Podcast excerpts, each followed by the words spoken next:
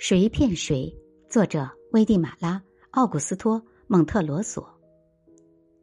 很久很久以前，希腊有一个名叫奥德修斯的人，此人相当博学，而且颇有心计。他的妻子珀涅罗珀是个漂亮且极能干的女人，唯一的缺点是过于迷恋织布。正是由于这一习惯，他可以长时间的独处。根据传说。每当看到妻子不顾自己的阻止，又要去织他那永远织不完的布的时候，有心计的奥德修斯就连夜悄悄的准备好自己的靴子和一艘好船，然后不声不响的出去周游世界和寻找自我。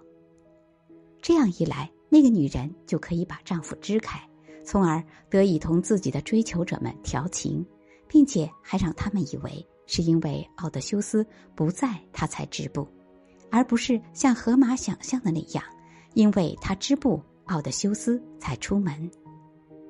事实上，人所共知，河马有时候会打盹儿，什么都发现不了。